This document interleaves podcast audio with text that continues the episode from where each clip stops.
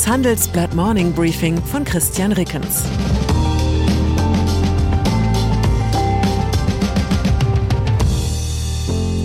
Guten Morgen allerseits. Heute ist Donnerstag, der 27. Oktober 2022. Und das sind unsere Themen. Bond, James Bond, Agentenweisheiten für die EZB, Polo, Marco Polo, Siemens Plan für die China-Expansion, Trump, Donald Trump, präsidiale Abschreibung für Boeing.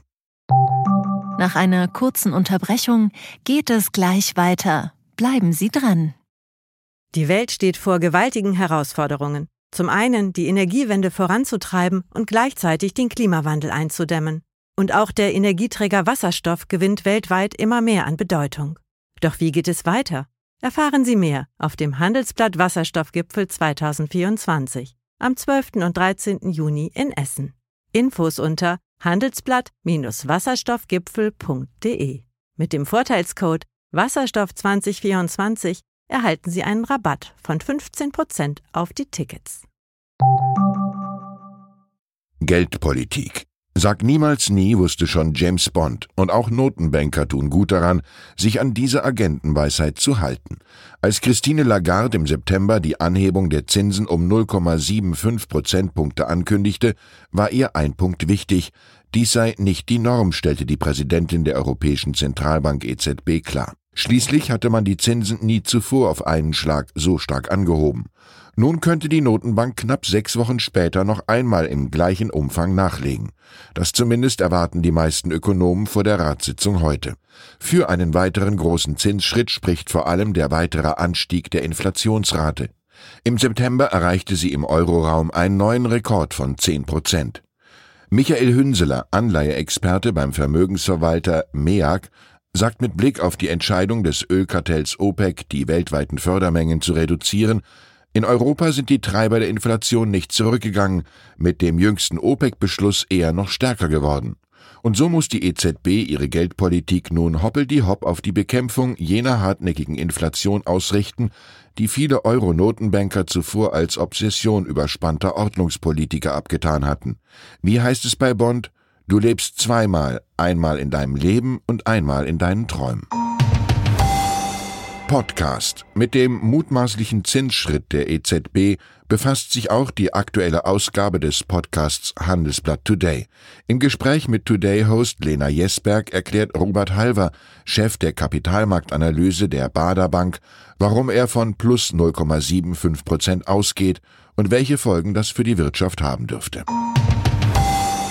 Brasilien. In Europa haben uns in dieser Woche die neuen Regierungschefs in Großbritannien und Italien auf Trab gehalten. Darüber ist fast untergegangen, dass der G20-Staat Brasilien am Sonntag vor einer Richtungsentscheidung steht, wie sie extremer kaum ausfallen könnte. Die Bürger müssen wählen zwischen dem regierenden Präsidenten Jair Bolsonaro und Ex-Präsident Luis Inácio Lula da Silva, der zurück an die Macht will. Nationalist gegen Sozialist, Ex-Militär gegen Gewerkschaftsführer. Bolsonaro leugnet den menschengemachten Klimawandel, Lula hängt ein hartnäckiger Korruptionsverdacht an. Kein Wunder, dass die Wirtschaftselite des Landes ebenso gespalten ist wie der Rest der Bevölkerung. Das Ergebnis des entscheidenden zweiten Wahlgangs der Präsidentschaftswahl ist komplett offen. Wichtigster Handelspartner von Brasilien ist übrigens China, und zwar sowohl bei den Ein- als auch bei den Ausfuhren, und in beiden Kategorien mit deutlichem Abstand vor den geografisch viel näher liegenden USA. Ein weiteres Indiz, wie systematisch China sein Beziehungsnetz rund um den Globus ausbaut. China. In Deutschland darf sich die chinesische Staatsreederei COSCO nun mit 24,9 Prozent am kleinsten Containerterminal des Hamburger Hafens beteiligen. Das hat das Bundeskabinett gestern beschlossen, unter Protest des Auswärtigen Amtes und weiterer FDP und von den Grünen geführten Ministerien. Es ist in der Schifffahrtsbranche durchaus üblich, dass sich große Reedereien an Frachtterminals beteiligen, um sich selbst eine bessere Abfertigung zu sichern. Von einem Ausverkauf kritischer Infrastruktur erscheint mir der Vorgang ziemlich weit entfernt. Aber womöglich haben Entscheidungen rund um den Umgang mit der Volksrepublik inzwischen jenen Aggregatzustand erreicht, den wir in Deutschland am liebsten mögen. Es geht ums Prinzip.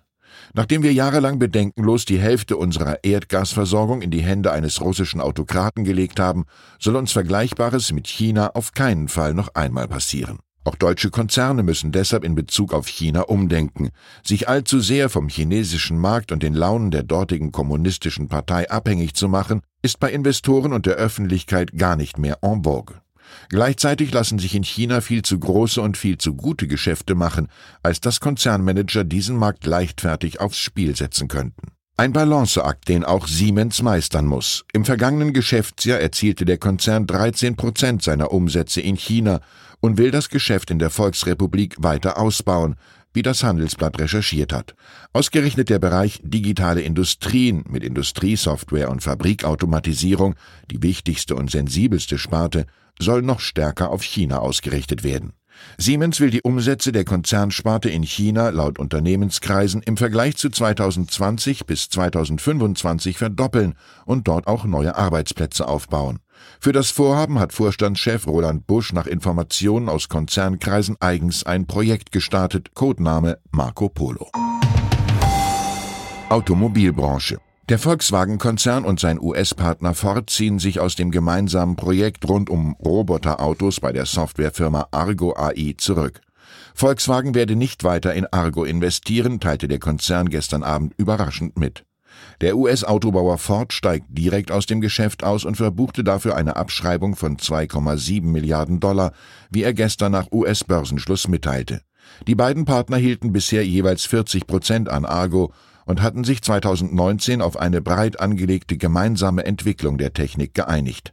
VW will für seine bisher mit Argo geplanten Roboter-Taxis, die für die Mobilitätstochter Moja in Hamburg 2025 an den Start gehen sollen, in Kürze einen neuen Partner präsentieren.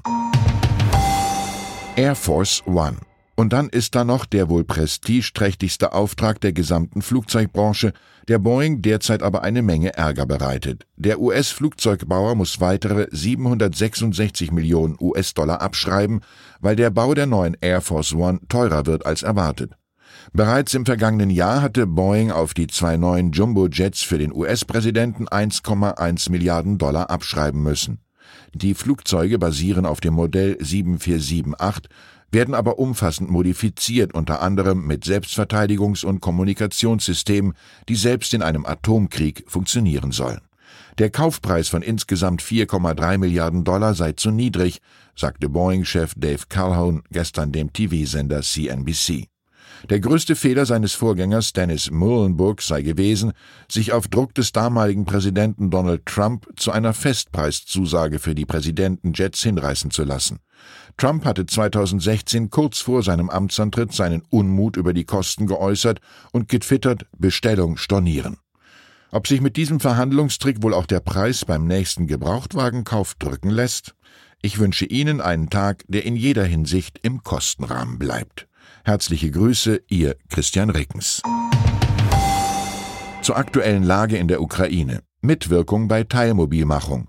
Deutsche Unternehmen mit russischen Standorten sollen Daten ihrer Mitarbeiter herausgeben. Die Firmen wehren sich zumeist gegen die russischen Behörden, soweit das geht. Steinmeier muss in Schutzbunker flüchten. Ein Luftalarm unterbricht den Besuch von Frank-Walter Steinmeier in Kiew. Während seines Aufenthalts im Schutzbunker spricht er mit Bewohnern der Stadt. Weitere Nachrichten finden Sie fortlaufend auf handelsblatt.com/Ukraine. Das war das Handelsblatt Morning Briefing von Christian Reckens, gesprochen von Peter Hofmann. Die deutsche Wirtschaft steht am Scheideweg. Um wettbewerbsfähig zu bleiben, müssen Unternehmen wichtige Transformationen anstoßen. Ab dem 24. April diskutiert die Restrukturierungsbranche Strategien für die Zukunft von Unternehmen. Mit dabei sind unter anderem Dr. Thomas de Maizière, Evelyn Freitag und Professor Dr. Ulrike Malmendier. Mit dem Vorteilscode Restrukturierung24 erhalten Sie 15% Rabatt. Alle Informationen finden Sie auf handelsblatt-restrukturierung.de.